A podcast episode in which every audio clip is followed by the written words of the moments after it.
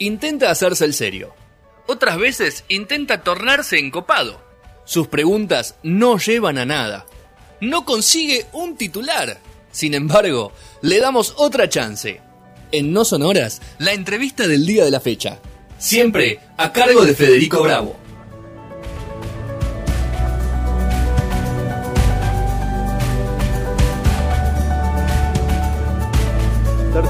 Tercer, bloque de No Sonora, 19-11 de este viernes 15 de enero, corrijo, había hecho 18 antes y me había confundido.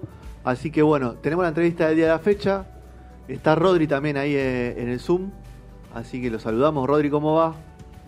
¿Cómo va, Fede? ¿Todo bien? Bien, ¿vos? Todo en orden, por suerte. Y tenemos al invitado del día de la fecha. Está el señor Germán Verde. Germán, ¿cómo va? Bien, bien, chicos, todo bien. ¿Todo tranquilo? Sí, señor. Bueno, me alegro. ¿Cómo, cómo te trata este día de lluvia? ¿En casa? No hice prácticamente nada, Nada. sí, sí. Al básquet a la mañana y después no hice nada. Es la que va, es la que va. Vos jugaste al básquet. O sea, te Sí, la sí, lluvia. Sí, sí, zafé con eso. Bueno, ¿cómo, cómo, a ver, eh, primero un poco hablar del libro y también quería preguntarte, fuera de todo, para sacarte un poco de, de contracturarte, estuve leyendo un poco el blog ese Medium y quiero saber, la primera pregunta que te voy a hacer es, ¿solucionaste el tema de la heladera, ese famoso? Que te Sí, comiste dos heladeras? comprar una heladera nueva. Comprar una heladera nueva. Este, no, fue muy duro. El comienzo de año para mí fue muy duro. O y sea- ahora tengo lavarropa ahí en la última. Y es un efecto nada, dominó, nada. ¿viste? Se caga uno, se cagan todos. Pero escúchame, ¿es mucho Eh, uso? o- dramático. O lo, o, lo, o lo heredaste y venía medio cagado a palo el lavarropa? Y ya son artefactos que tienen ca- tal vez una década. Claro. Entonces, eh, pero bueno, uno intenta exprimirlo hasta el último día. Yo estoy pidiendo con la ropa también, así que cualquier cosa hacemos un 2 por 1 después, después charlamos. Bien, bien, bien. ¿Chumbeaste los precios, Bien, bien. Germán, del lavarropa? ¿Cómo? ¿Chumbeaste los precios del lavarropa? Sí, sí, sí. También, porque también este año tuve que cambiar el termotanque. No, Fue eh, pará. un- una catástrofe. Estamos hablando de un año catastrófico el 2020. Escuchá, Desde el van- aspecto de van los 15 gatos. días, ¿te liquidó? Pero escúchame, ¿no? Los electrodomésticos te, te liquidaron. Me mataron, me mataron, me mataron, realmente me mataron. Decí que Y lo- los precios son exa- exuberantes, ya no, no, no, no hay referencia, nada. ¿viste? Y aparte las cuotas son mentirosas, ojo, no caigas con el 12 Totalmente cuotas, no caigas en el mentiroso. 12 cuotas sin interés porque No, todo mentira. No, te no. sacuden con 10, 10 lucas 10 lucas más. Pero pero bueno, no, está está está está picante. Escúchame, igual ahora que escri- escribiste un libro y ya está, te hiciste millonario. No, ese es otro mito también que hay que es tremendo. rápidamente. Ese que- mito es tremendo, sí, sí, sí. Sáquenlo de una vez. ¿Cuántos libros tenés que vender para ser millonario? Para comprar tu lavarropa, por ejemplo. Alrededor de un millón. Alrededor de un millón de libros. Es tremendo. en cuotas. Creo, Sí, ah, tenés, sí, sí. tenés que escribir un Harry Potter entonces para, para Claro, claro, claro. Pero tremendo, pero bueno.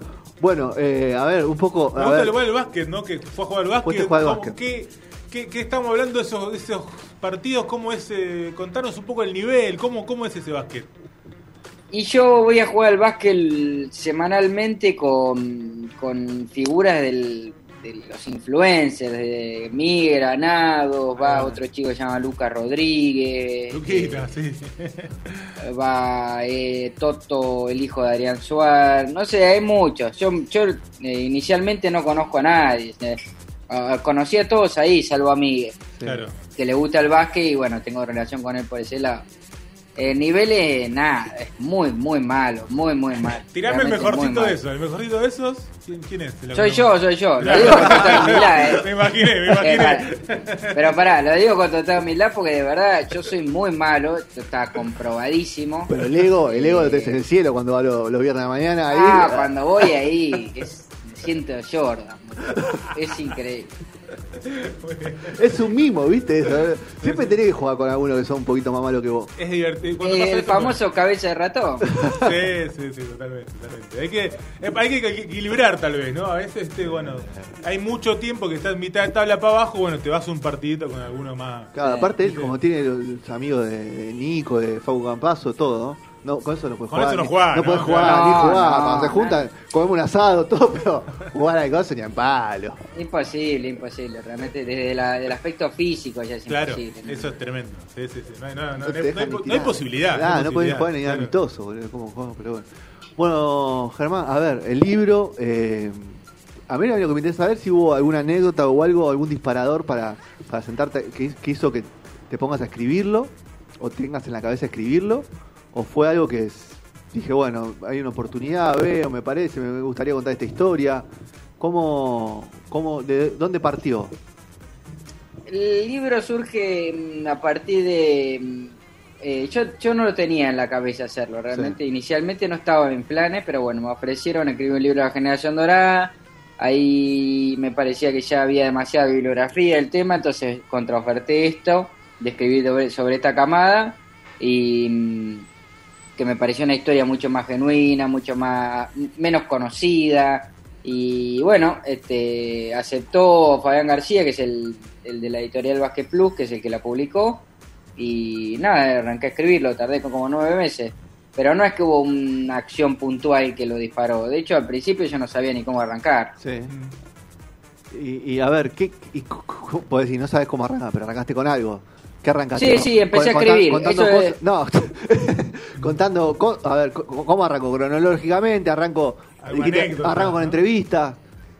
No, no, no, está bien. El, el- o sea, el- te decía a escribir porque a veces, Sí. muchas veces la herramienta que utilizo cuando, cuando no puedo, Sí. no- me cuesta, eh, es empezar y aunque sea muy malo y después lo corrijo. Pero lo Sí. importante es sa- salir de la hoja en blanco. Que fluya. claro. Y, y bueno, ahí el disparador inicial que encontré fue la charla, la primera charla que tiene el, el equipo en el en la concentración cuando llegan a la, al primer día de concentración para el torneo para el mundial de China que también incluía los Juegos Panamericanos una charla ahí de oveja con los jugadores en la que Luis Escola pide la palabra y dice que Argentina tiene que apuntar a las Sí, semifinales de, del mundial sí o sí, porque le daba el cuero y porque además eso era lo único que garantizaba el pasaje a los Juegos de Tokio. Y esa escena ya es fuerte, digamos, porque no, no, en, en ese momento Nico la Proviste la mira para atrás, que estaba sentado atrás de él, como diciendo, pero esto es una locura, nosotros no nos da el cuero para atrás. Bueno, Y- Vos dijiste, yo te iba a preguntar, ¿cuándo te empezaste a cagar de risa? ¿Si te empezaste cuando se fue Luis o.? No, no, no, no, no, te reís ahí, es muy complicado. Yo simplemente estaba, fil- estaba filmando eh, a un costado ahí atrás y, y perfil bajo. Obviamente por adentro pensaba que no nos daba el- ni, ni cerca el cuero para eso. Pero bueno, él lo creía, ya lo había hablado con Oveja y eso también fue un efecto dominó de, que los demás del, equipo también empiecen a creerse. Claro, me, me gusta eso que decís porque, digamos, que nosotros lo hablábamos antes con Fede acá, que, que bueno, obviamente, imagínate si ellos no, lo- nosotros lo veíamos también como algo muy difícil, eh, y era la duda, o sea, ni, salvo, obviamente, Luis, por supuesto, ni los propios jugadores hasta ese momento lo tenían tan posible, ¿no? E- Eso es lo que también nos estás contando un poco. Totalmente, totalmente. El- eh, Esta, esta idea de Luis arranca eh, la clasificación para China en un partido en Formosa. Argentina le gana a Puerto Rico como por 20. Y ahí Luis le dice a Oveja, antes de pasar a la zona mixta, de que hay que empezar a hablar de, de semifinales del Mundial porque el equipo lo podía hacer y él creía que podía hacerlo. Tremendo. Y bueno, Menos este, a todavía. partir de ahí, eso... claro. Sí, menos, ¿Eh? todavía, menos todavía se lo imaginaba ahí la gente. No, la visión ¿no? de- No, los demás nadie, los demás nadie. Sí, Había sí. un deseo de competir, de llegar a, Al a- mundial sí. y, y- y jugar contra un rival europeo, una potencia en cuarto de final y competirle, Mm. pero esa era la máxima aspiración. No, no, no, no se podía imaginar otra cosa en ese momento. Y todavía un fantasma de, de, de la, de la generación dorada seguía ahí Sí. rondando, sin dudas. Sí, sí, sí. Claro. Sí, sí, sí, porque el equipo este había tenido como única competencia fuerte tras los retiros de Manu y de Chapu la, la AmeriCup de 2017, donde Argentina pierde la final con Estados Unidos y va ganando también por 20 y pierde. Y ahí los fantasmas se vinieron todo encima, de que se había terminado una etapa, de que ya no iban a poder obtenerse resultados fuertes como se habían conseguido en años anteriores, de que el recambio no iba a funcionar, etcétera, etcétera, etcétera. Y bueno, esto es como que le dio un punto de, de credibilidad, materializó un poco todo, todo el, el- aspecto resultadista que venía acompañando esta generación y ahora ya por lo menos se pudieron sacar encima la mochila, que era muy pesada, en un momento fue muy pesada. No, seguro. hablar. Y, y a vos, Germán, como, como profesional la experiencia de estar con estos tipos, de vos me decís, un tipo como escuela que hable y, y te mueva hasta la hasta la, última, el último pelo, ¿qué, qué, qué, qué, qué te llevaste de todo eso? Porque te llevaste y lo transmitiste en un libro y algunas cosas te las quedaste vos como profesional, te las guardaste y te las llevas a, a- a- a tu, a tu carrera. No, sin duda, sin duda. No, yo aprendí mucho de él, eh, de todos, ¿no? Sí. A, a su manera, los jugadores este, me, me parecen todos muy inteligentes. Y mi conclusión final sobre ese tema es que los tipos llegan a donde llegan no solo por, por su talento deportivo, sino porque evidentemente son inteligentes. No, no, no siempre lo pueden este, compar- no pueden hacer eh, que, que se entienda por completo lo que quieren decir, pero son tienen la facilidad de llegar a buenos conceptos, profundos. Y Luis en ese aspecto a mí lo que me, me dejó es una enseñanza de, de, que era el tipo, el líder más grande que yo vi. Nunca vi un caso así. Ni, ni en un contexto laboral, ni en un contexto personal, ni en un grupo de amigos. Nunca vi un tipo que lidere con una ascendencia tan fuerte, tan, tan marcada, un nivel de exigencia altísimo para los compañeros. Cuando él se retire, lo van a extrañar mucho en la selección, porque no es solamente que mete 20 puntos todos los partidos, es todo lo que hace atrás, todos los días de concentración. Eh, ejemplo absoluto. El, el máximo ídolo de, de la selección es él, por, por lejos para mí. Bueno, bien. Sí, sí, Fuerte. no. Ahí está, No, y, que, sí. y que coincidimos muchos, ¿eh? Sí, lo escuchás muchos. hablar, aparte, el tipo está rico. Y aparte el tipo te, lo que lo que habla mucho de- del progreso, de cómo se pulió, porque, o sea, él, él te dice todo lo cómo fue y cómo la experiencia de Estados Unidos lo pulió y cómo fue creciendo y eso, esta forma de hablar que dice que dice Germán, cómo, cómo el tipo te llega, eh, es parte de un todo un desarrollo, de lo físico, Totalmente. mental y todo. Pero bueno, Totalmente. Rodri, ¿alguna pregunta ahí para Germán? Porque lo tenemos ahí medio escondido. ¿Cómo va, Germán? Eh, no, Hola, espectacular, espectacular lo que estás contando, la verdad, es- esa, podríamos decir, el, el entretelón, ¿no? Lo, lo que se ve detrás de, del escenario eh, y lo que decía Escola es, es emocionante en algún punto, ¿no? Porque yo me acuerdo, yo en una época seguía mucho el- la Liga Nacional, a verlo jugar a Escola con 16, 17 años en Ferro. Y, verlo convertido en esto, ¿no? En esto, como dijiste vos hace un rato, el máximo ídolo hoy de las elecciones, es increíble, es increíble que, que ese chico eh, y, y toda esta evolución, ¿no? Toda esta, esta evolución que, que lo llevó a, a él mismo plantearse este objetivo, decir, bueno, estamos para semifinal del, del Mundial y de repente llegaron a la final también, ¿no? Que, que, que, es importante la, la fuerza de voluntad de, de, de Escola, ¿no? Y cómo los, los convenció a los compañeros, ¿no? Y a todos, Sí, sí, ¿no? Porque todos viendo esa final también creíamos que eh, se podía haber ganado, ¿no? Si bien el partido fue muy desfavorable después, pero era lo vimos posible, ¿no? En un momento no- nos soñamos hasta campeones, podríamos decir, ¿no? Totalmente, totalmente. No, él eh, tiene, mm, más allá de la, de la ascendencia que marcábamos, tiene este, un estilo de, de, laburo, de, de predicar con el ejemplo, siempre, desde hace muchos años, y es la persona que más luchó por, por lo que el, por el título del libro, por el legado, por transmitir los valores, los hábitos de trabajo, el profesionalismo, la alimentación, el descanso, los lugares de entrenamiento, la, la rotación, siempre, eh, hasta en la logística intervenía él. En prensa muchas veces me sugería cosas. Eh, así que no, es un líder completo, completo. Bueno, ni- ni Yo me hablar. refería a él como ídolo de la selección, en realidad como referente para Sí, mí, sí. el de los últimos 20 años y de la historia. La historia Sí, sí, sí. es el que más luchó siempre por la selección. Ni Toda- hablar- toda la vida, ni más que, cuando con- se más que en cada club él se ¿no? especializó en la selección. Cuando eh, eh, hablabas de esto de, de meterse en prensa o de la parte tal vez de comunicacional, eh, de hablar de ese momento que fue muy culmine para el básquet argentino cuando se plantó el equipo a decir si no cambian las cosas Claro. no estamos más, ¿no? O sea, ahí es donde ves un poder gigante y, y deportivamente tal vez ese preolímpico que, que no había casi nadie, ¿no? Y que pareció que quedaba él solo con, con los pibes y, y clasificaron, ¿no? Ese, ese plantar ahí como hubo un clic también en ver, mirá, este es Escola, ¿no? Sí, sí, sí, sí. ese pasaje en el libro está, está muy resaltado porque es el comienzo ahí de, de la, de la nueva generación. Ese es el primer torneo fuerte de la nueva generación, eh, con él y Chapo como compañ- acompañando, pero ya no liderando tanto, y los pibes dando un paso al frente. Y, y en un lugar muy muy complicado, una cancha muy complicada, Argentina definió esa semifinal con 23.000 personas en contra y, y terminó obteniendo el pasaje a Río que inicialmente era utópico. Entonces, este, es como que lo que lo que para cerrar el concepto de escuela, lo que el tipo hace es creer es- y, y tra- y trasladarle a los demás que crean. Él, él de- desde eso arranca. Te dice, vos, si vos no crees en, est- en llegar a la semifinal del mundial, por ejemplo, tenés una chance menos de llegar que si no que si no lo crees. Claro.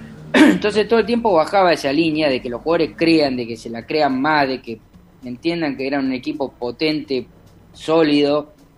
Y bueno, tanto machacó que se lo terminó creciendo. Y evidentemente ha influido, porque él pega mucho de lo que, de lo que vaticina.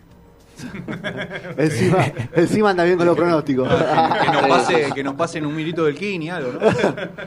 che, ¿cómo y, y- y a quién ves con esa esa punta de líder en el momento en el que Escola diga, bueno, hasta acá llegamos?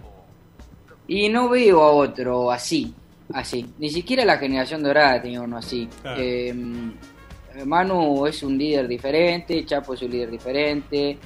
Eh, había varios en la generación dorada con, con fuerza de líderes, pero con otro estilo. Eh, lo que, pero Facu mismo es un buen líder, pero es un líder que adentro de la cancha com- genera que sus compañeros se comprometan. Lo mismo, predica con el ejemplo trabajando al máximo los entrenamientos, pero líder con la palabra, así yo no vi otro. Es, y en, en mi vida, eh, como te decía antes. Sí, Claro. sí, sí, sí, sí. Y Germán, ahora, aparte del libro, ya nomás a Facu, te estás, estás laburando con Facu ahí con, con la cuenta y toda la llegada de la NBA.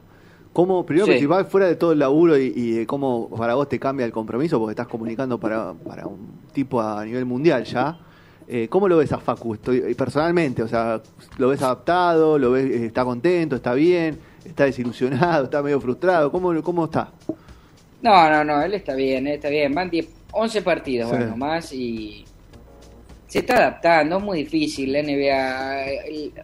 En realidad lo que está pasando acá es que hay una expectativa desmedida Sí. alrededor de él. Estábamos más ansiosos Ya nosotros la- que él, ¿no? Estábamos más ansiosos nosotros. Sí, sí, sí, sí, sí, la situación ya se fue a la mierda, se, se insulta al entrenador, A lo- a los jugadores. insultan a los compañeros, Morris como pasaba Morris con. Ah. Claro, Parker era Parker, es claro, Morris. Parker, ahora Claro. es Morris. Morris es el más hijo de puta del mundo. Exactamente, Ah. exactamente. Entonces, es como que está, está, no está bien dimensionada la situación, de lo difícil que es llegar a la NBA, más allá de que seas quien sea, hay un montón de jugadores talentosísimos de Europa que fueron a la NBA y fracasaron rotundamente. Claro. El último caso, el más marcado, es Teodosic, Teodosic, que jugaba, sí. Que es dijo, un ¿no? serbio que es base de CSK en, en muchos años y fue a la NBA creyendo que iba a romperla y a los dos años me pegó una patada, un voleo y no, no pudo, no pudo ni siquiera trascender en lo más mínimo. Y esos casos hubo muchísimos, tuvo la bomba Navarro también, fracasó rotundamente. No es fácil, no es fácil, para nada fácil. Es otra dinámica y los jugadores se tienen que adaptar todo el tiempo a eso. No, no es para cualquiera.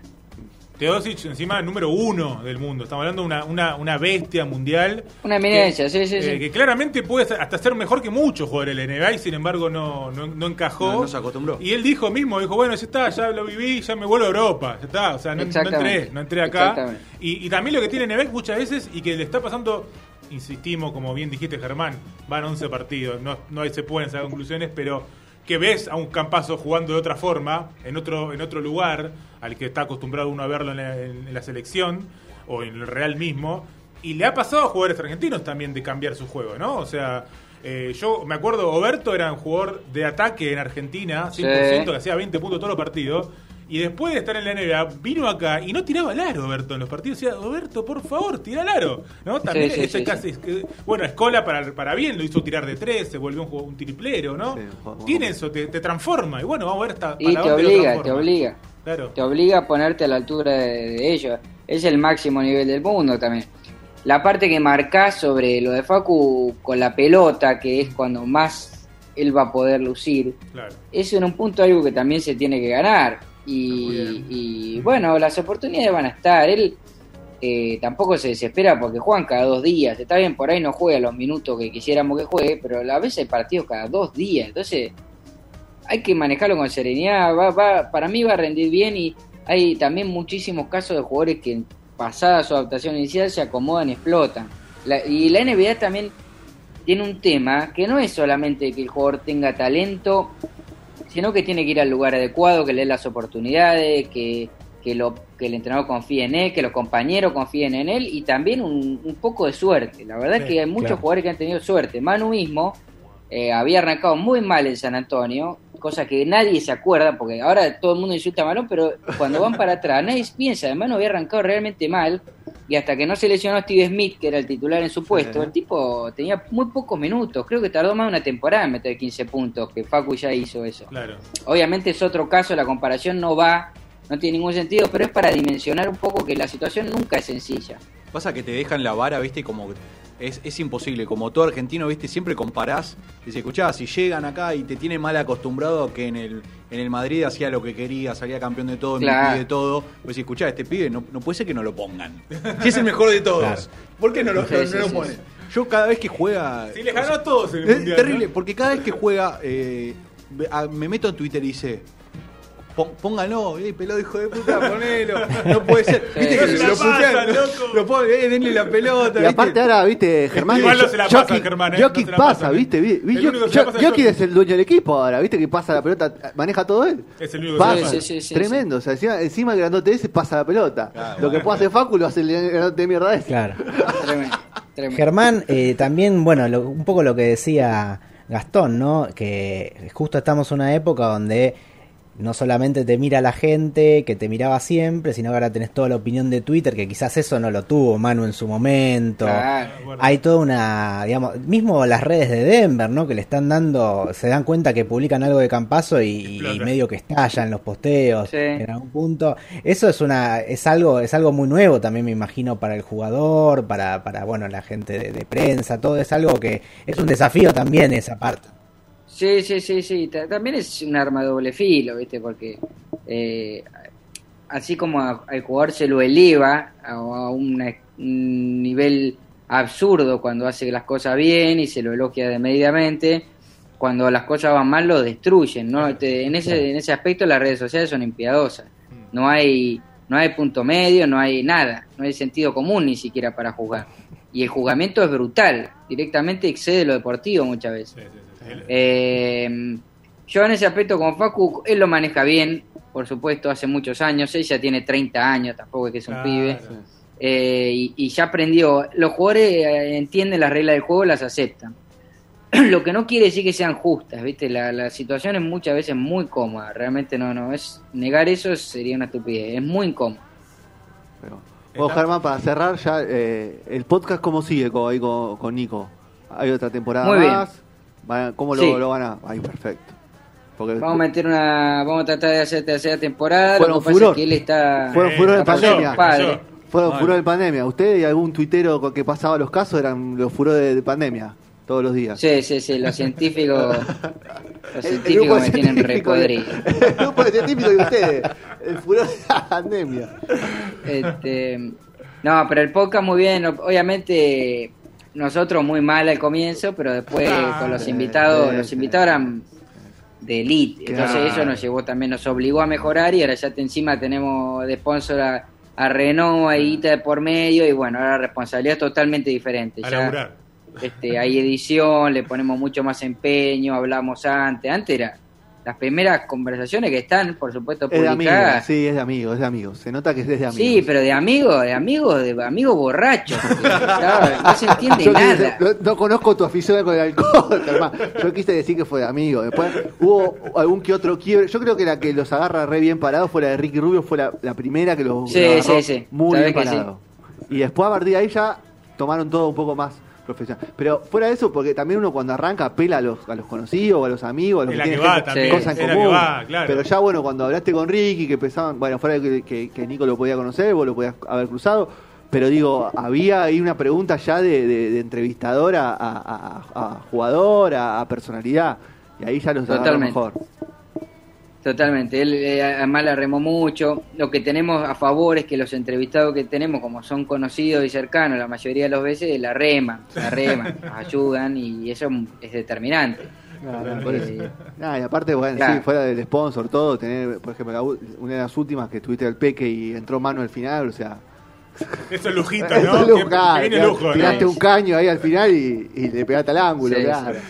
Ah, aparte, el Peque Sí, justo sí, sí, estaba en Londres entrando al máster y toda la bola, la verdad que no, no, quedó, quedó bueno. Ojalá que haya una, ahí una tercera temporada y que, que él siga el sponsor, que es lo más importante. Lo único, lo único importante. Bueno, el libro se consigue en Mercado Libre y en la página de Vázquez Plus. Exactamente. ¿Va a llegar a exactamente. librerías Ahora también está en diarios y revistas, en kiosco, diario y revistas se empezó a vender ahora. Justo que hablábamos Perfecto. al ¿Cómo- principio. repitamos el nombre, así la gente lo, lo tiene bien presente. El libro se llama El Legado. Eh, hay un mail también que es el legado.basquetplus.com que se consigue por ahí. Y en Mercado Libre está ahí, qué sé yo, en el buscador lo ponés y aparece al rápido. toque, porque- Sí, al toque, al No hay. Claro excusas, sí. no hay excusas. No hay excusa, está a 890 pesos el libro, así que al tiro el precio yo, porque para que. Germán no se ponga no se ponga colorado en decir el precio. Exacto, exacto. Germán, muchas gracias por el tiempo, por la buena onda Bueno, chicos, y lo mejor estuvo muy con bueno. todos los proyectos. Estuvo muy bueno. Dale. Hablamos cuando quieran. Un abrazo Muchas gracias, eh. Rodri, ahí te tenemos ahí. ¿To- ¿Estás ahí, Rodri, todavía? ¿O ya se Estoy acá, estoy Bueno, acá. Bueno, ahí, Hermosa ah, charla. Ahí ha pasado. Hablamos de las heladeras, del electrodoméstico que estaba con Germán. De la vida misma. Así el básquet, los electrodomésticos, los precios. es así. Así que bueno. Bueno, Rodri, abrazo grande.